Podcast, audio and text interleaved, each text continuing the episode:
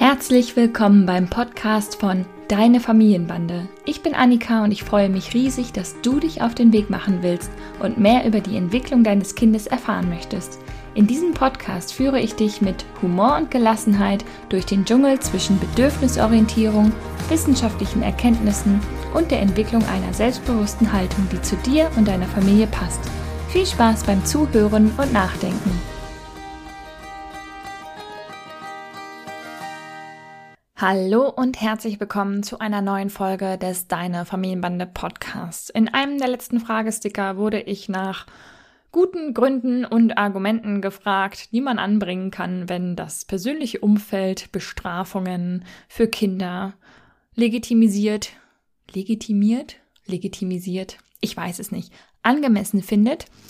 Und das hat mich ehrlich gesagt geschockt und überrascht, denn ja, wenn man sich selber so intensiv mit dem Thema beschäftigt, dann ähm, hat man das Gefühl, man äh, ist nur von Leuten umgeben, die das alles schon wissen und äh, die da ganz sicher und safe sind und sich dementsprechend verhalten. Aber die Realität sieht natürlich komplett anders aus.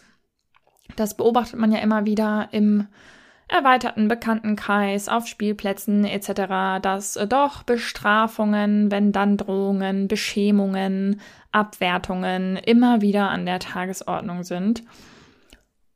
Es muss gar nicht immer aus Boshaftigkeit sein. Menschen sind ja deshalb nicht böse, weil sie das als Strategie anwenden, sondern wissen es vielleicht auch einfach nicht besser, wissen sich nicht zu helfen. Und deshalb wollen wir da heute mal drauf eingehen. Denn bei Wutanfällen, Gefühlsstürmen und Zusammenbrüchen, die einfach im Alter von vier, eins bis vier Jahren in der Autonomieentwicklung einfach an der Tagesordnung sind, geht es einfach vielen Eltern so, dass man immer mal wieder in eine doofe Schimpf- und Straftirade gerät, die man eigentlich gar nicht will. Wenn du jetzt nicht kommst, dann gibt's heute keine gute Nachtgeschichte. Solche Wenn-Dann-Sätze hat wohl jeder von uns schon mal losgelassen und immer häufiger liest man, dass man das nicht sagen sollte. Wie gesagt, ich habe das Gefühl, eigentlich schon alles dazu gesagt zu haben, aber offensichtlich nicht. Deshalb erkläre ich das gerne nochmal. Denn oftmals ist es doch nur die eigene Erschöpfung, Überforderung und Hilflosigkeit, die Belastung des Alltags, die dazu führen, dass man plötzlich losbrüllt. Und natürlich die fehlenden Alternativen, denn die Frage ist ja, wie gehe ich denn dann mit diesen Situationen um? Viele Familien sind derzeit krass überlastet und häufig zu zweit allein zuständig. Und das führt dann häufig dazu, dass man als Elternteil eines Kleinkindes ziemlich oft ziemlich krass an seine Grenzen gerät. Viele Eltern in meinen Beratungen und auch im Kurs kleine Menschen mit großen Gefühlen wollen weg von diesen Wenn-Dann-Sätzen. Und das bedeutet ja, dass sie erstmal schon mal verstanden haben, warum das irgendwie nicht so sinnvoll ist, warum es bessere Wege geben könnte, mit seinem Kind umzugehen und warum man eigentlich auf Strafen verzichten könnte.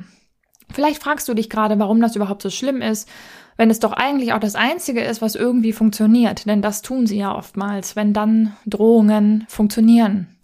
Leider. Allerdings nur bis zu einem gewissen Alter. Wir machen mal einen kurzen Ausflug, äh, wann, wenn dann Sätze überhaupt schwierig sind. Denn natürlich kann man das so pauschal gar nicht so sagen. Denn es ist natürlich kein Problem, wenn du deinem Kind etwas erklären willst, was logisch oder naturgegeben ist. Wenn zum Beispiel das Glas runterfällt, dann zerbricht es. Oder auch, wenn du jetzt lieber draußen spielen möchtest, dann haben wir keine Zeit mehr, um gemeinsam zu lesen. Das sind logische Zusammenhänge, die ja auch stimmen. Wenn du zum Beispiel auch sagst, die Spielsachen auf dem Spielplatz gehören allen Kindern, wenn das für dich heute schwierig ist, weil du gern alles für dich allein hättest, da macht es uns beiden keinen Spaß, hier zu sein. Lass uns mal was anderes überlegen und zu Hause mit deinen eigenen Spielsachen spielen, die du, über die du allein bestimmen kannst. Spürt ihr da den Unterschied in der Haltung? Beim zweiten erfährt das Kind, es ist okay, dass Teilen und nicht über alles bestimmen können manchmal schwierig ist. Wir suchen eine Lösung, wie wir trotzdem eine gute Zeit zusammen haben. Erinnert mich auch an unsere Podcast-Folge von letzter Woche. Hier gibst du deinem Kind im Prinzip die Wahl und die Möglichkeit zur Mitbestimmung und stärkst damit die Selbstwirksamkeit. Das ist ja soweit alles okay. Das sind keine wenn-dann Drohungen oder Beschämungen. Kontraproduktiv wird es dann, wenn wir aus eigener Hilflosigkeit und Überforderung versuchen, das Kind und sein Verhalten mit wenn-dann-Sätzen zu manipulieren und zu beeinflussen. Wenn du zum Beispiel sagst, Wenn das hier nicht klappt und du dich nicht benehmen kannst, dann gehen wir nach Hause. Dann ist das eine Drohung. Und das geht an eurer beider Bedürfnissen erstmal vorbei und stellt nur das schlechte Verhalten des Kindes in den Vordergrund. Das Kind hat dann aber keine Idee, wie es sich alternativ verhalten soll.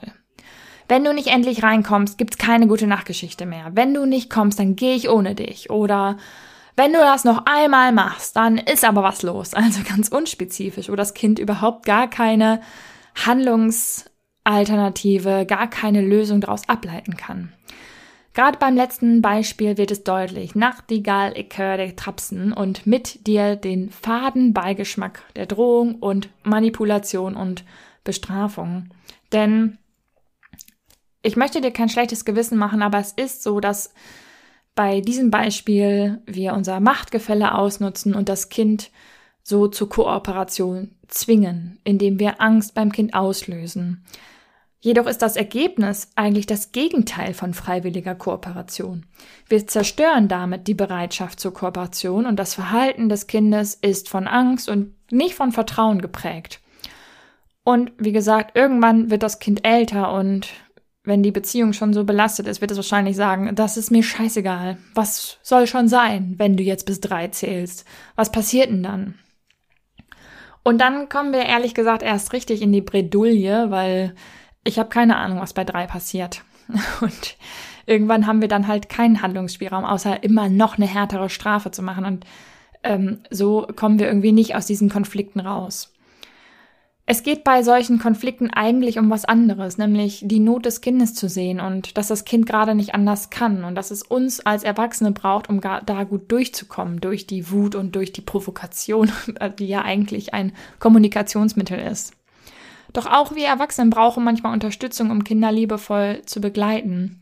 Denn wir wissen, viele von uns wissen es einfach mal nicht besser, wie sie es anders machen können und warum das eigentlich alles doof ist. Denn in uns ist sehr tief verankert, dass das Kind hier seinen Willen durchsetzen will und bezwungen werden muss. Und dann kommt sie, die Wut auf das eigene Kind. Die kennst du sicherlich auch. Wenn Kinder so schreien und wüten und wir nicht wissen warum, dann passiert es oftmals, dass wir wütend werden. Ich mach doch schon alles, ich versuche doch dich zu trösten und trotzdem schreist du hier so rum. Und der kleine Tyrann, den wir da angeblich vor uns sehen, der existiert eigentlich nur in unserem Kopf und in unserem Bauchgefühl. Manchmal unterstellen wir Kindern ungerechte Absichten. Unser Bauchgefühl sagt uns, dass das Kind uns extra triezt und provoziert. Und dieses trügerische Bauchgefühl, auf das man sich nämlich nicht immer verlassen kann, das setzt sich zusammen aus implizitem Wissen und eigenen und übertragenen Erfahrungen. Beides bringen wir aus dem Umgang mit Kindern von Generationen über Generationen von Menschen mit. Und eine weitere entscheidende Sache kommt hier zum Vorschein. Wenn wir das Gefühl haben, das Kind will uns bis aufs Blut provozieren, dann fühlen wir das im Gehirn ganz grob gesagt im selben Areal, in dem wir auch körperlichen Schmerz empfinden. Auch unser Gehirn reagiert mit dem Modus Angriff, Kampf oder Flucht. Ich muss mich hier verteidigen. Und diesen Schmerz wollen wir natürlich abstellen und empfinden eine Art kurze Genugtuung, wenn wir mit Machtausübung reagieren. Doch das ist leider nicht notwendig und leider nicht nachhaltig. Das Grundwissen über den Umgang mit Kindern und Babys haben wir zum Beispiel damit erworben, indem mit uns selbst als Kind umgegangen wurde. Das meinte ich mit implizites Wissen. Auch wenn wir uns nicht immer bildlich erinnern, haben wir ein körperliches Gedächtnis, das sich erinnert, wie wir als Kind behandelt und erzogen wurden. Unser Bauchgefühl ist hier also unbewusstes Wissen, was sich bemerkbar macht wenn wir selbst ein Kind versorgen möchten und was nicht immer hilfreich ist. Deshalb möchte ich dir mit auf den Weg geben, folge nicht diesen alten Glaubenssätzen. Das Bild vom Kind als unbändiger Tyrann, der uns mit seinem freien Willen beherrschen will, ist aus unserem kollektiven gesellschaftlichen Gedächtnis heraus entstanden und zu Glaubenssätzen geworden. Vielleicht erinnerst du dich an einen Artikel, den ich mal geschrieben habe über Glaubenssätze und wie mächtig sie wirken können. Ich verlinke ihn dir nochmal in den Show Notes. Darin gab es dieses Zitat von Johann Georg Sulzner von 1748. Es ist ganz natürlich, dass die Seele ihren Willen haben will. Diese ersten zwei Jahre haben unter anderem auch den Vorteil, dass man da Gewalt und Zwang gebrauchen kann. Die Kinder vergessen mit den Jahren alles, was ihnen in der ersten Kindheit begegnet ist. Und dieses Zitat zeigt nochmal den Grundgedanken schwarzer Pädagogik auf. Den Kindern muss mit Rute und mit Anschreien der Eigensinn vertrieben werden. Das heißt, dieser Drang nach Autonomie, den Kinder ganz natürlich in sich tragen, der wurde ganz lange sehr stark unterdrückt. Und dieser Grundgedanke ist, wenn auch abgeschwächt, bei vielen Erwachsenen immer noch verankert. Unsere Urgroßeltern, Großeltern, Eltern wurden als Kind aus diesem Blickwinkel heraus betrachtet. Und diese Sicht fühlt sich deshalb irgendwie noch vertraut an. Deshalb ist es gar nicht so leicht, diese Glaubenssätze loszulassen.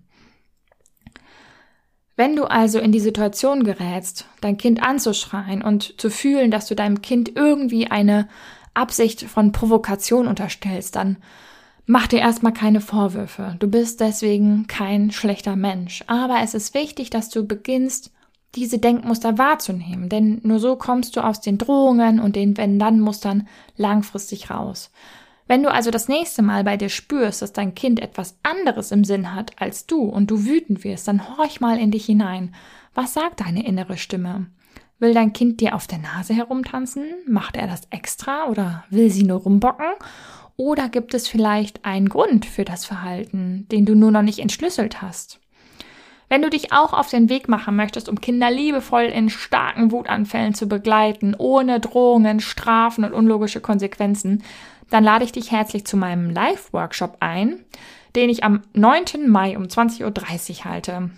Da erfährst du, wie du konsequent sein kannst, ohne zu bestrafen, denn im Anschluss ist wieder mein Coaching-Programm für kurze Zeit geöffnet. Kleine Menschen mit großen Gefühlen, Gefühlsstürme gemeinsam meistern, startet wieder und du kannst erstmal zu meinem Live-Workshop kommen und äh, mich kennenlernen, falls du mich noch nicht kennst. Ich freue mich auf jeden Fall, wenn du dabei bist. Am 9. Mai um 20.30 Uhr wie du konsequent liebevoll sein kannst, ohne zu bestrafen. Ich freue mich auf jeden Fall sehr auf dich, wenn du dabei bist. Schreib mir gerne eine Nachricht, was deine Gedanken zu der heutigen Podcast-Folge sind. Das würde mich sehr interessieren und ich freue mich von dir zu hören und wir schnacken nächste Woche wieder oder übernächste Mal sehen. Bis bald, deine Annika. Das war die heutige Folge des Deine Familienbande Podcasts. Ich freue mich sehr, dass du eingeschaltet und zugehört hast und hoffentlich auch ein bisschen mitgedacht hast und ganz viele neue hilfreiche Impulse für dein Familienleben mitnehmen konntest. Wir sehen oder hören uns besser gesagt in der nächsten Folge vom Deine Familienbande Podcast. Mach's gut.